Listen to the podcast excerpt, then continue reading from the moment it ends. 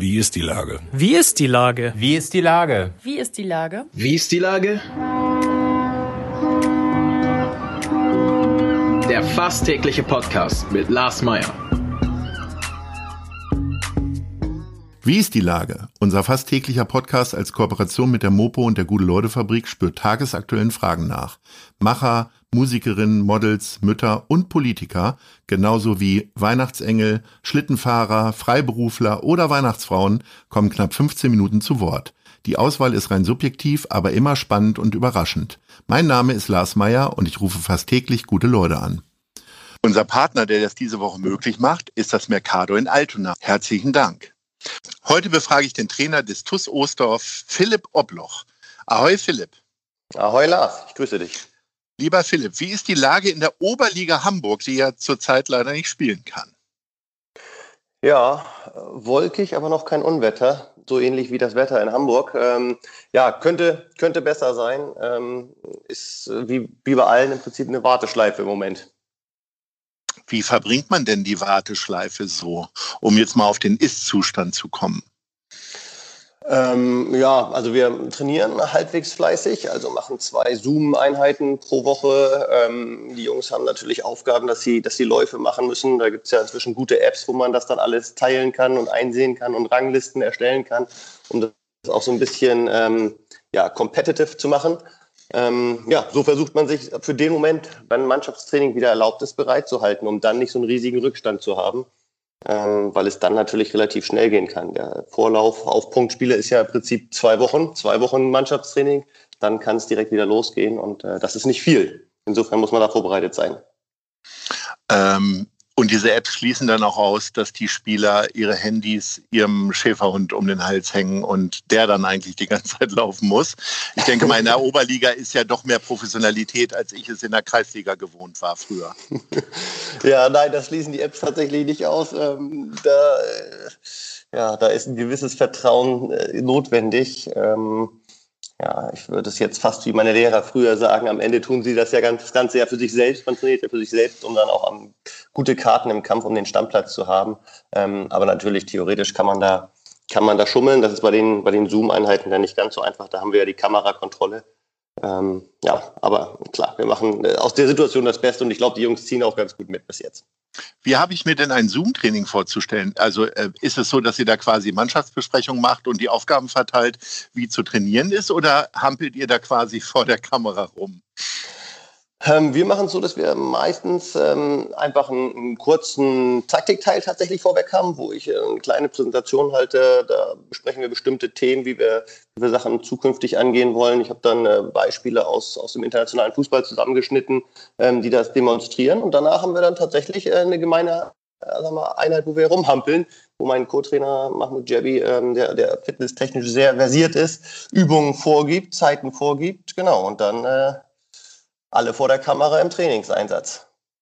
Aber das kann ja den richtigen Wettbewerb gar nicht ersetzen. Ähm, trotzdem könnt ihr natürlich jetzt froh sein, dass ihr mal ein bisschen Luft holt. Ihr habt jetzt gerade mal das letzte Spiel äh, vor der Zwangspause gewonnen, 4 zu 1 gegen Tornisch. Das ist allerdings auch schon bald zwei Monate her. Ähm, wie hältst du denn die Motivation hoch äh, tatsächlich?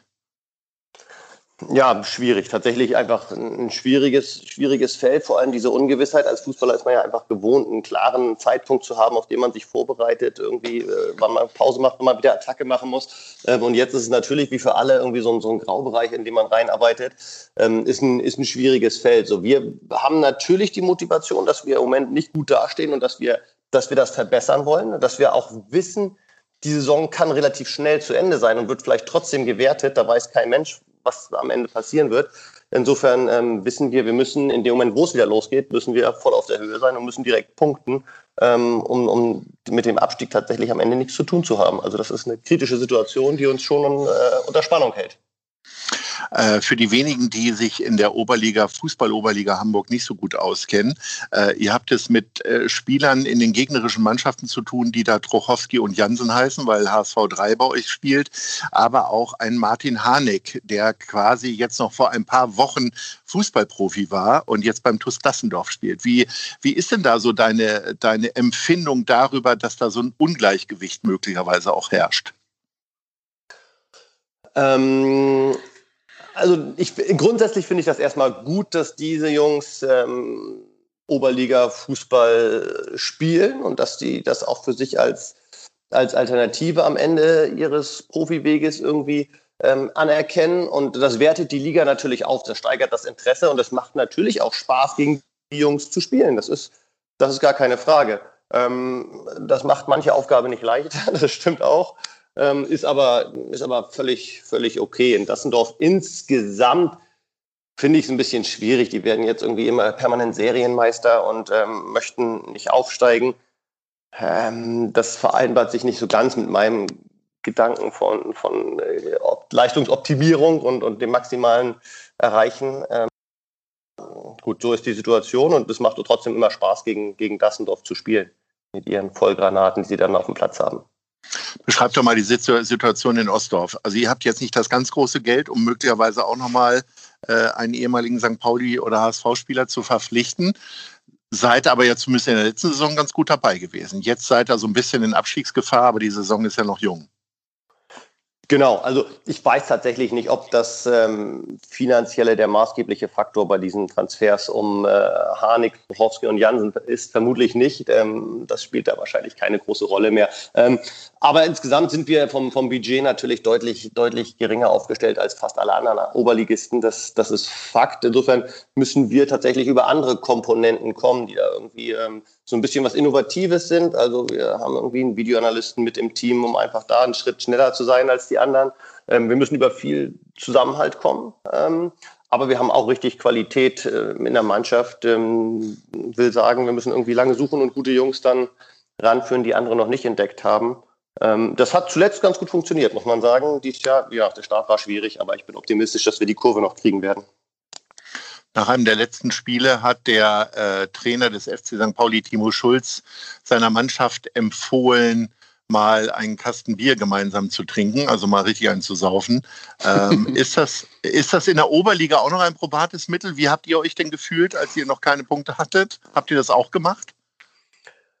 Ähm, also tatsächlich ist es, ist es so, dass uns, glaube ich, diese, diese Trennung, dieses nicht mehr gemeinsam sein dürfen, mehr wehtut als vielen anderen Mannschaften. Ähm, ich will es jetzt nicht nur auf, auf ähm, sich hinter die Binde kippen reduzieren, ähm, aber tatsächlich ähm, sind wir normalerweise nach dem Training und nach den Spielen nicht direkt wieder auseinandergegangen, sondern haben noch zusammengesessen, haben noch ein Bier oder auch ein alkoholfreies Getränk getrunken, haben noch Fußball geguckt, haben noch diskutiert. Ähm, ein paar Jungs haben Shisha geraucht. So, und das, das ist halt alles seit Monaten weg und das tut uns schon weh. Und das hat uns schon auch, ähm, glaube ich, zurückgeworfen, weil wir eben extrem über diesen Zusammenhalt ähm, und das Miteinander kommen. Ähm, ja, das ist schwierig im Moment, aber ich hoffe, dass das dann in Zukunft wieder möglich ist, dass wir da viel mehr Zeit in der, in der Gemeinsamkeit verbringen. Wie siehst du denn als Fan des Profifußballs die Entwicklungen da gerade? Da gibt es ja auch viele Themen, also Diskussionen um Jogi Löw, äh, Spiele ohne Zuschauer, wie lange halten die Profiklubs das noch durch, äh, Veränderung der Fernsehgelder und so weiter. Kommen wir mal zur Nationalmannschaft erstmal. Was ist denn so deine Idee dazu? Was sollte da jetzt passieren? Ähm, also ich bin Grundsätzlich erstmal bin ich, bin ich äh, na, Jogi Löw-Fan, ist übertrieben, aber ich bin ihm noch sehr dankbar für das, was er für den, für den Fußball getan hat, weil ich mich durchaus noch an die Zeit erinnere, ähm, wie Fußball in der Nationalmannschaft vor Jogi Löw aussah. Ähm, und das äh, hat mich dann schon gefesselt, wie der, die, die Entwicklung war, die ab 2004, 2006 da vonstatten gegangen ist. Insofern, ähm, anders als meine Spieler, die alle um die Zeit herum erst geboren sind, ähm, weiß ich das noch sehr mhm. zu schätzen. Ähm, im Moment ist so ein bisschen der Schwung raus, das Gefühl, das Gefühl hat man und der Umbruch ähm, ist, ein, ist ein bisschen schwierig.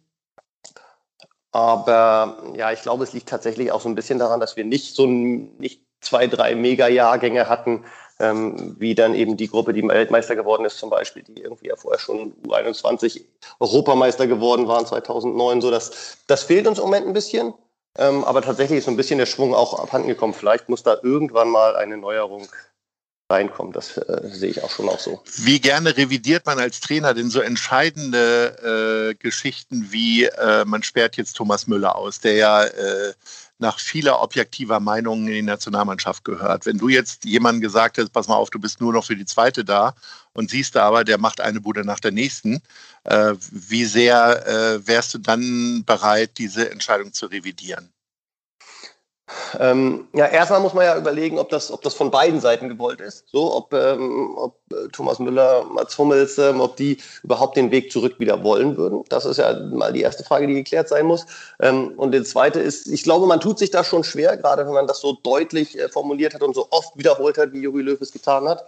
Ähm, aber am Ende des Tages, wenn das äh, A seinen Job und B den Erfolg der Mannschaft rettet, dann gibt es, glaube ich, keine Hürde, die zu hoch ist, als dass man da nicht rübersteigen und rüberspringen kann. Ähm, insofern kann ich mir schon gut vorstellen, dass er diesen Weg auch einschlagen wird, wenn er auch feststellt, dass die jungen Spieler, denen er mehr Verantwortung dadurch auch übertragen wollte und die er fördern wollte, das vielleicht nicht so leisten konnten, wie er sich das erhofft hatte. Ähm, insofern bin ich ziemlich optimistisch, hätte ich fast gesagt, dass ähm, ja, mit Hummels und, und äh, Müller auch zwei Führungsspieler da nochmal wieder das Nationaltrikot tragen werden.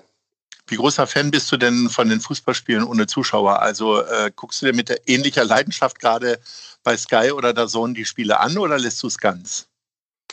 Ähm, doch, ich, also ich bin, ich bin ein großer Fußballfan und ich liebe dieses Spiel und ähm, das ist, ist nicht, wird nicht anders ohne Zuschauer groß, großartig. Insofern gucke ich die Spiele immer noch extrem gerne. Ähm, ich finde, es sind halt extrem viele Spiele im Moment man, es sind einfach zu viele Spiele, auch gerade für die, für die, für die Top-Spieler und deswegen leidet die Qualität oftmals und das sind viele Spiele, die einfach nicht mehr voll gespielt werden, weil die Jungs einfach völlig durch sind. Ähm, das tut mir immer so ein bisschen weh. Ähm, tatsächlich Fußballspiele ohne Zuschauer gucke ich trotzdem ganz gerne. Und äh, nochmal so ein Halbsatz zu den beiden Hamburger Vereinen. Was fehlt den beiden tatsächlich gerade, äh, dass sie ihre Saison gerade nicht so erfolgreich spielen, wie wir uns das alle erhofft haben? Also St. Pauli am Tabellenende äh, gerade und der HSV eben nicht Tabellenführer.